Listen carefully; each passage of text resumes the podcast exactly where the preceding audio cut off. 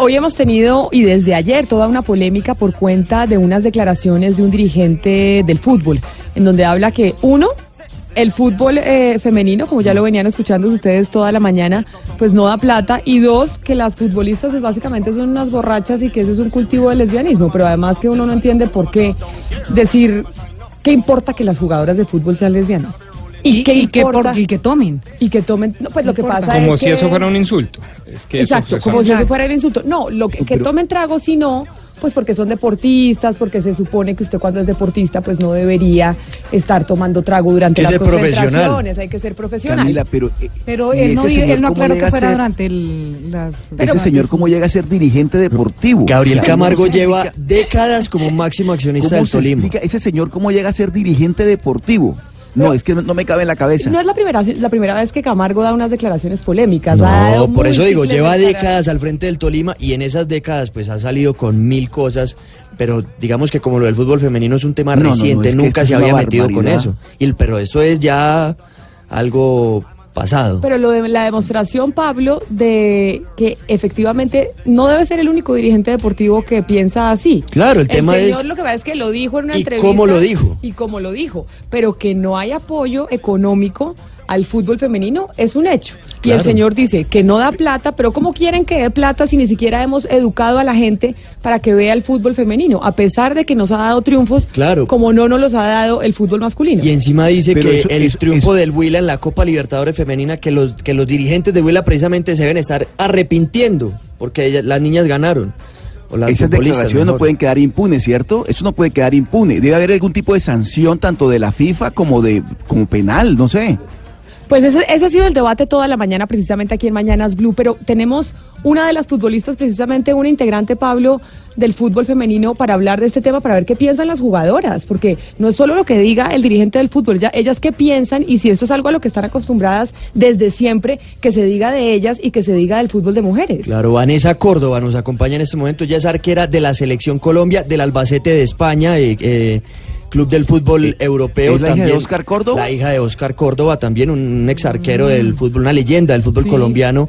Vanessa jugó en Colombia, en La Equidad, en Santa Fe, y digamos que ella fue también en un momento cuando se presentó algo machista, entre comillas, dentro del fútbol, que fue cuando lanzaron la camiseta, la última de la Selección Colombia, no hubo ninguna mujer que, digamos, fuera modelo o que la estuviera presentando. Todo fue con hombres y, de hecho, la única mujer que lo hizo no fue futbolista, que fue Paulina Vega y esa fue otra polémica en su momento. Pues Vanessa, ella está en España en este momento, la polémica llegó hasta allá y nos acompaña en este momento. Vanessa, buenos días, bienvenida a Mañanas Blue.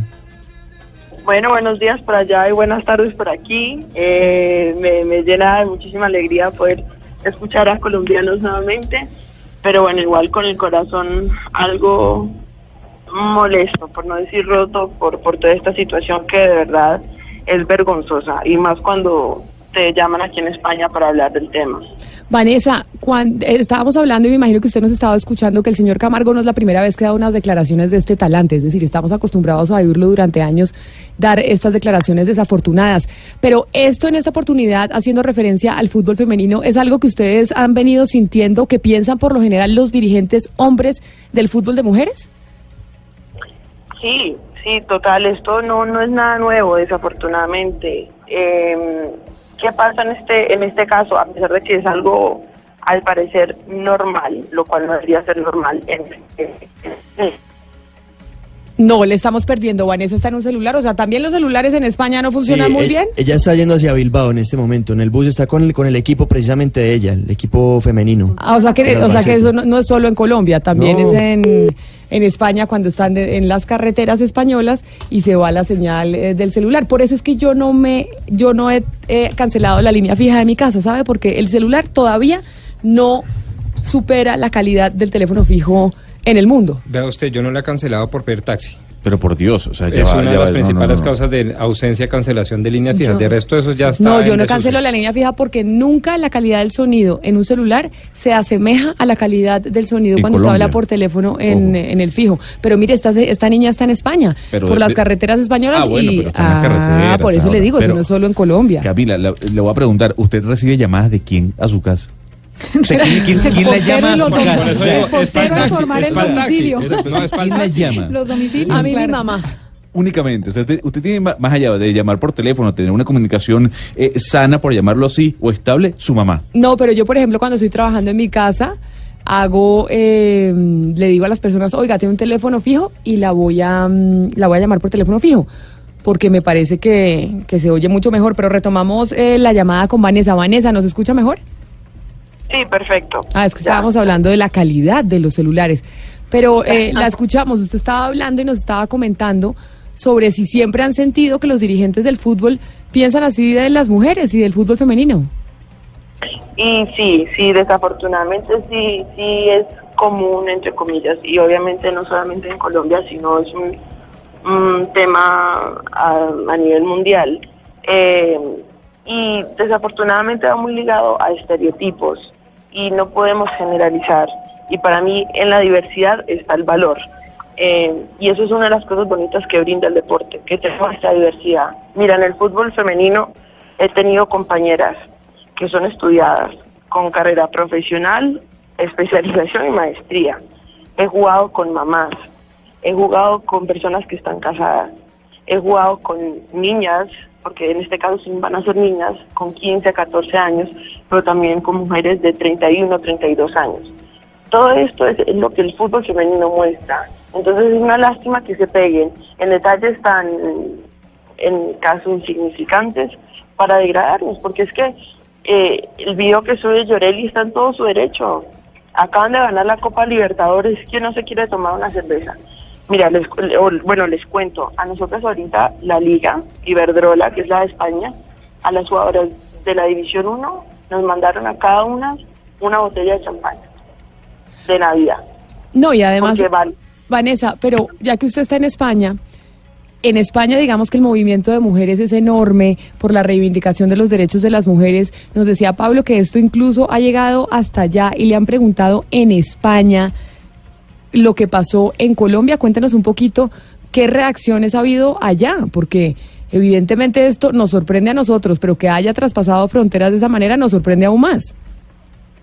Sí, mira, el tema de las redes sociales es, una joya por eso mismo. Estaba ahorita almorzando con el equipo que vamos rumbo a, Lisboa, que jugamos mañana, y nos saca la, la jefe de prensa y nos dicen, Vane, nos están llamando de uno de los principales eh, em, noticieros de aquí de España y quieren preguntarte sobre el tema. A mí, la verdad, me dejaron sorprendida porque tampoco esperé que llegara hasta acá.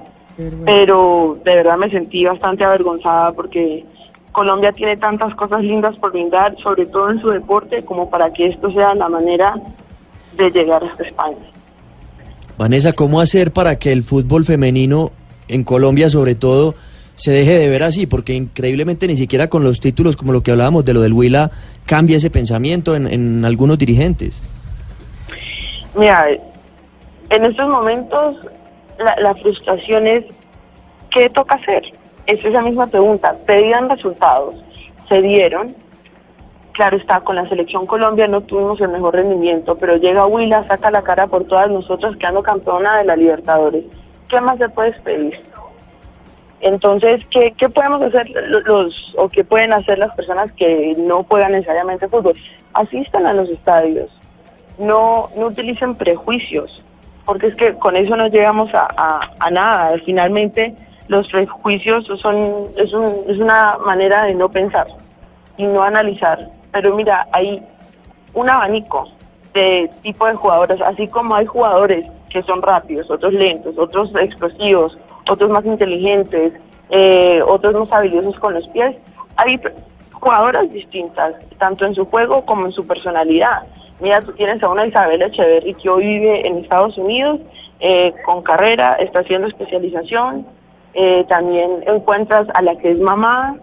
Eh, entonces es permitir, permitirse conocer todos estos perfiles y no juzgar por quién es quién. Sí, Vanessa, y por otro lado, el Tolima pues está obligado a conformar un equipo femenino para el año entrante porque juega Copa Libertadores. Usted como jugadora de fútbol, ¿cómo ve eso? O sea, las jugadoras que tengan que integrar ese equipo, que vayan a ir al Tolima, ¿cómo van a hacer? O, o si ustedes le han dicho alguna como, no, yo no juego allá por lo que pasó, ¿cómo, cómo han tomado esa situación? Bueno, es una situación difícil porque esto no solamente nos degrada a nosotros las futbolistas, sino a todas las mujeres colombianas, porque es que todas tenemos el derecho de elegir qué queremos hacer. Eh, ¿Qué va a pasar el próximo semestre? Cuando el Tolima necesite sacar equipo, no sé, porque es que además uno firmar para jugar tres meses de liga es difícil. Los dirigentes piden que nosotros eh, regresemos el dinero o que ellos puedan eh, recibir alguna, mm, ¿cómo se le dice? Como eh, que, que, valga la pena su inversión, pero ¿cómo lo vamos a hacer si ni siquiera tenemos la liga? Entonces es como un círculo vicioso. ¿Qué le diría a las jugadoras? Bueno, primero está el trabajo de uno, pero sería y será una lástima tener un equipo que es degradado de esta manera por un motivo de, de, obligación. Eh, sin embargo, por, por parte del presidente Camargo está en su responsabilidad promover el desarrollo y, y el mantenimiento del fútbol. Y entre ese fútbol está el fútbol femenino. Así que ojalá le den la vuelta a esto y la saquen del estadio con su equipo femenino, porque un equipo como Tolima, tan, tan tradicional en Colombia, lo merece. Pues Vanessa, nos alegra haber hablado con usted porque nos parecía importante tener voces eh, femeninas en reacción a estas declaraciones que hoy se conocieron, pero que seguramente ese es el pensamiento de los dirigentes del fútbol en torno al fútbol de las mujeres. A usted muchas gracias y mucha suerte. ¿A, dónde es que va? ¿Va en el bus hacia dónde? Bilbao. Hacia Bilbao. a fecha del año. pues mucha suerte en el partido, de aquí estaremos pendientes. Vale, muchísimas gracias a ustedes por el apoyo. Feliz mañana, feliz tarde para usted en España. Pablo, que han dicho no las mujeres, sino los hombres del fútbol. ¿Qué ha dicho la Di Mayor? ¿Qué han dicho otros dirigentes hombres del fútbol deportivo? Porque es que no hay dirigentes mujeres. ¿Qué han dicho ellos? No las mujeres ni las jugadoras, sino los hombres, porque siempre hemos dicho que esto también tiene que ser un tema de los hombres, no solo de las mujeres. Hasta ahora se ha pronunciado Coldeportes, digamos que es el ente del deporte colombiano, dice, rechazamos rotundamente las declaraciones del señor Gabriel Camargo, la mujer colombiana es sinónimo de talento, inspiración, belleza y triunfos, nuestra deuda con ellas es infinita, por eso debemos construir desde el lenguaje, el deporte y el respeto, y además invitan a la Federación Colombiana de Fútbol, a la DIMAYOR, y a la DiFútbol, que es la división eh, amateur aficionada del fútbol en Colombia, a pronunciarse. ¿Y qué han hecho esas federaciones? ellos los invitan porque precisamente no se han pronunciado. Ah, precisamente, como el que como el que dice don Oscar, como dice el que calla otorga, ¿no? Eso es lo que dice el dicho pero también sería bueno, Pablo, conocer la opinión de la Asociación Colombiana de Futbolistas. La que ellos sí se han pronunciado, claro, ellos sí, y de hecho hablamos con él ayer en Blog ellos también, ellos y dijo que era algo lamentable, o sea, el tema de, porque él, es precisamente, o esta eh, agremiación, a Pro, es la que respalda a los futbolistas, tanto hombres como mujeres, y obviamente dijo pues que era una vergüenza lo que había sucedido y salió en apoyo, por supuesto, del fútbol femenino. Bueno, pues que se pronuncien los directivos del fútbol, pero los hombres que se pronuncien, a ver qué tienen que decir sobre el señor Camargo y estas declaraciones, o si piensan exactamente igual. Son las 11 de la mañana, 7 minutos, ya volvemos.